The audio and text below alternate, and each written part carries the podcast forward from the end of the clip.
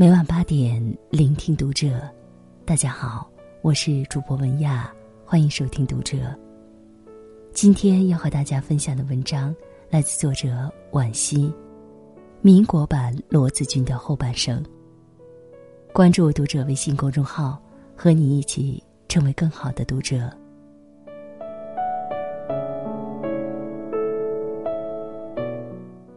一九二二年，一辆从波士顿开往巴黎的列车上，坐着一位神色哀戚的中国少妇。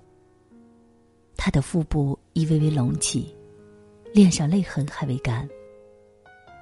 有人发出关切询问时，她只是茫然一摇头，手指轻轻指向 Paris，表示她的目的地是巴黎。这是个不懂英文的中国女人。名叫张幼仪，是著名诗人徐志摩的妻子。当时谁也不会想到，这趟列车正载着这位诗人的妻子轰隆隆驶入他的下半生。去巴黎是不得已而为之，因为丈夫徐志摩逼着她离婚，要求她打掉腹中胎儿，以成全他对林徽因的痴心一片。那是他们的第二个孩子。她哀求，说有人因为打胎而丧命。可丈夫冷冰冰的回答：“还有很多人因为火车出事死掉，难道就不坐火车了吗？”后来，徐志摩将一位时髦小姐带回家，两人发生争执，徐志摩一走了之，把不懂英文的张幼仪扔在波士顿。异地他乡，语言不通，生活步步维艰。无奈之下，张幼仪写了一封信给远在巴黎的二哥求助。在巴黎待了一阵子后，她随二哥七弟到了德国，被送到柏林待产。孩子出生后，丈夫来了，但不是接她回家，而是拿来了一份离婚协议书。原来是。他的挚爱林徽因即将回国，他迫不及待要以自由之身去追寻，丝毫不顾及嗷嗷待哺的幼子，更不疼惜妻子产后的羸弱。张幼仪死了心，毅然决然的签下名字。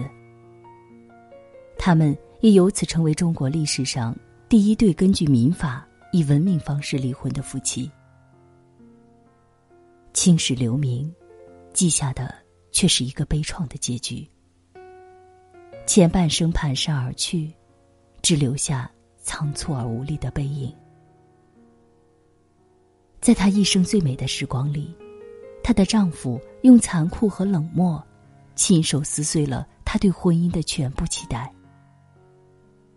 对一个女人来说，婚姻失败的确能成为一道鲜明的人生分界线。觉悟和成长，有时就藏在彻彻底底的伤痛里。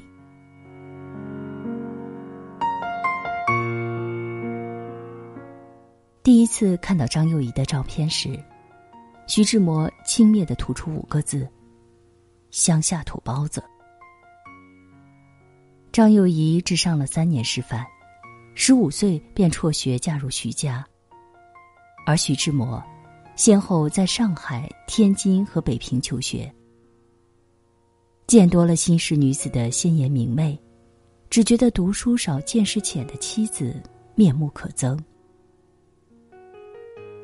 徐家是江南富商，张家则拥有庞大的政治经济地位。遗憾的是，家族的强强联合无法促成两个年轻人的美满姻缘。长子阿欢出生不久，徐志摩便出洋留学。两人结婚四年，相处时间却只有四个月。在张家二哥的强烈要求下，徐志摩才不情不愿的把妻子接到波士顿。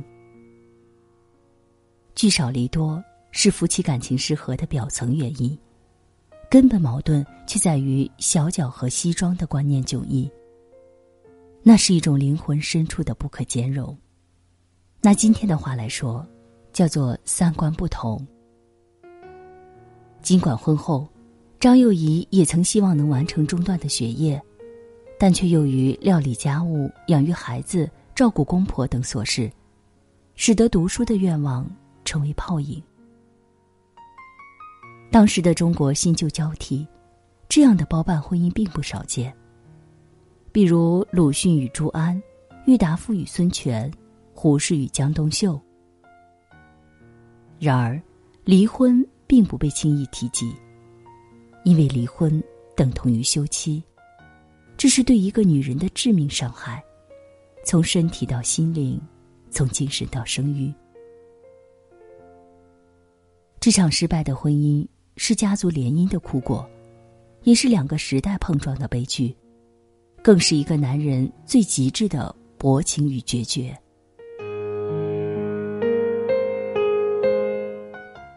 离婚时，张幼仪拒绝了协议书上讲定的五千元赡养费，她只愤然说了一句：“你去给自己找个更好的太太吧。”小儿子彼得尚在襁褓，徐志摩去看他，把脸贴在窗玻璃上，看得神魂颠倒。但身为父亲的他，却始终没有问一句：“你要怎么养活他？母子俩该怎样活下去？”徐志摩不问，不代表困难不存在。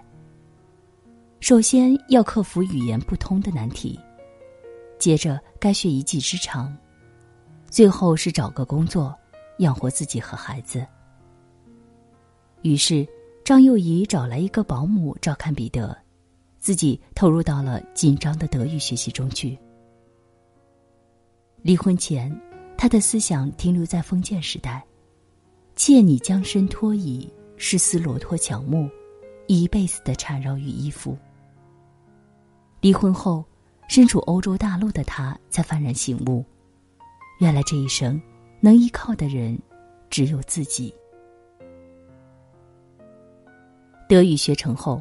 张幼仪考入佩斯塔洛奇学院，主修幼儿教育，把十五岁中断的学业重新捡起，用知识来填补那颗空下去的心。他并不顽固，更不蠢笨，也并非徐志摩轻蔑形容的乡下土包子。时代洪流来了，他同样能投身其中，变身潇洒弄潮儿。不幸的是，幼子彼得。因腹膜炎，夭折于柏林。徐志摩前来奔丧时，不由对脱胎换骨的前妻刮目相看。他由衷称赞：“张幼仪是个有志气、有胆量的女子，她现在真是什么都不怕。还有什么可怕呢？从前他也怕，怕离婚，怕失去。”前半生如履薄冰。可当一切都失去，勇气反而密密麻麻的旺盛生长，就像破茧而出的蝴蝶。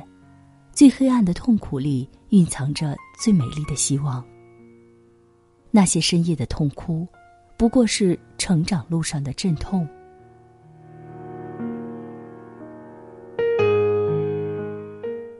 彼得夭折后。张幼仪跟着兄长回到上海，他在东吴大学找到了人生第一份工作——德语教师。其实他并不缺钱，离婚后，徐家二老待他犹如亲生女儿，将家产一分为三，儿子徐志摩和陆小曼一份，孙子徐基凯和张幼仪一份，老两口一份。徐父甚至把海格路一百二十五号的园子送给张幼仪，保她衣食无忧。但那份薪水意味深远，因为这是肉眼可见的独立自主。一个女人的强大，其实正藏在工作衍生出的底气和勇气里。至此，张幼仪实现了救世主妇向职业妇女的转变，但这仅仅是个开始。德语教了一学期后，上海女子商业储蓄银行突然找到张幼仪，请她出任该银行总裁。这家银行是为妇女所办，女性职员居多，但由于经营不善，濒临倒闭。银行渴望张幼仪力挽狂澜，一方面是因为她的二哥在金融界颇有地位，另一方面则有赖于张幼仪在上海妇女界的声望。当时的上海，一家名为云商的服装公司风头正盛，出任经理的正是归国不久的张幼仪。云想衣裳花想容，春风拂槛露华浓。这家公司的服装和它的名字一样美。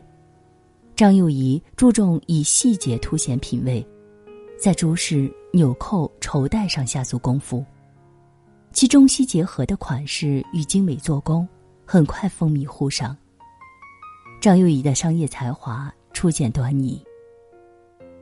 一时间，大家闺秀、社交名媛，都以穿云裳为荣。徐志摩口中的乡下土包子，变身时尚代言人。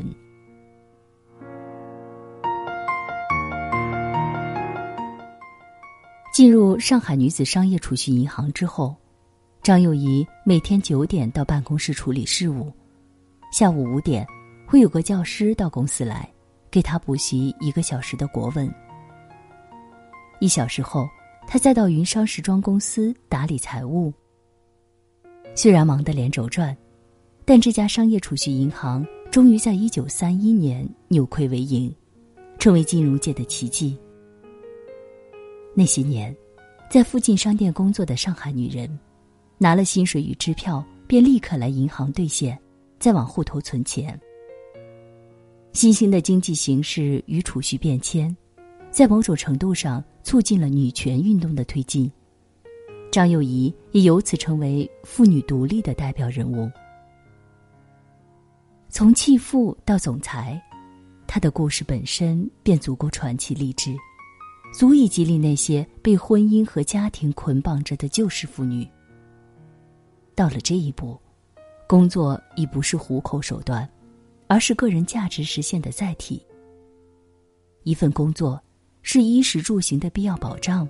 是才华能力的集中体现，也是人格魅力的终极展示。张幼仪的人格魅力，甚至折服了把她像秋天的扇子一样轻易丢弃的前夫徐志摩。前妻做的风生水起时，徐志摩正为了维持陆小曼的奢侈生活而焦头烂额，不得已，他来向张幼仪借钱。他掏钱给徐志摩时，总会说：“这是你爹的钱。”他不想让他为此发窘，依旧用心呵护着他的尊严。事实上，张幼仪经商理财的基本功，正得益于徐志摩父亲的信任。徐家断了给儿子的功绩，几乎把所有家业都交给他打理。和鲁迅的原配朱安一样。他始终深得公婆喜爱。不同的是，徐志摩的绝情胜过鲁迅，张幼仪不得不直面人生的满目疮痍。许多年后再看，这反而让张幼仪活出一个新的自己，避免了成为先生的遗物的宿命。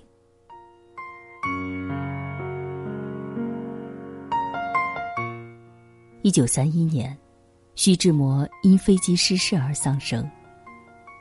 当年那个让徐志摩神魂颠倒的林徽因，只捡回一片飞机残骸，日日垂泪。而名正言顺的遗孀陆小曼，哭到一头栽倒不省人事，一片混乱无人理。唯有张幼仪毅然站了出来。他让儿子去为父亲收尸，亲自主持前夫丧仪，并写下挽联。万里快鹏飞，独汉一云碎石路。一朝惊鹤化，我怜若兮去招魂。她不再是当年那个唯唯诺诺的小媳妇，一双素手可操持家务，可经商理财，也可送他最后一程。又过了二十多年，张幼仪终于得遇良人。在千里之外的香港，他和一位苏医生喜结连理。多年后去世时，墓碑上刻着的是苏张幼仪。张幼仪将自己的一生分为两部分：去德国前和去德国后。去德国以前，凡事都怕；到德国后，变得一无所惧。前半生与后半生泾渭分明。他说：“我要为离婚感谢徐志摩。若不是离婚，我可能永远都没办法找到我自己，也没办法成长。他使我得到解脱，变成另一个人。”张幼仪的不幸。在于新旧交替之下的观念更迭，而她的幸运，也正好在于时代的风起云涌。五四浪潮打破了旧时代的婚姻秩序，将一个柔弱女人推到了命运的风口浪尖。她遭到了背弃，但也和一百年后的我们一样，有了选择的权利。毕竟，在过去的几千年里，女人只能依附男人。活成一朵攀岩的凌霄花。现在好了，结婚不是人生终点，离婚也并非命运深渊。重要的是把破碎的自我缝补重组。因为在疼痛的成长蜕变里，唯有自己才能渡自己上岸。前半生也好，后半生也罢，该感谢的不是伤害你的人，而是。置之死地而后生的自己。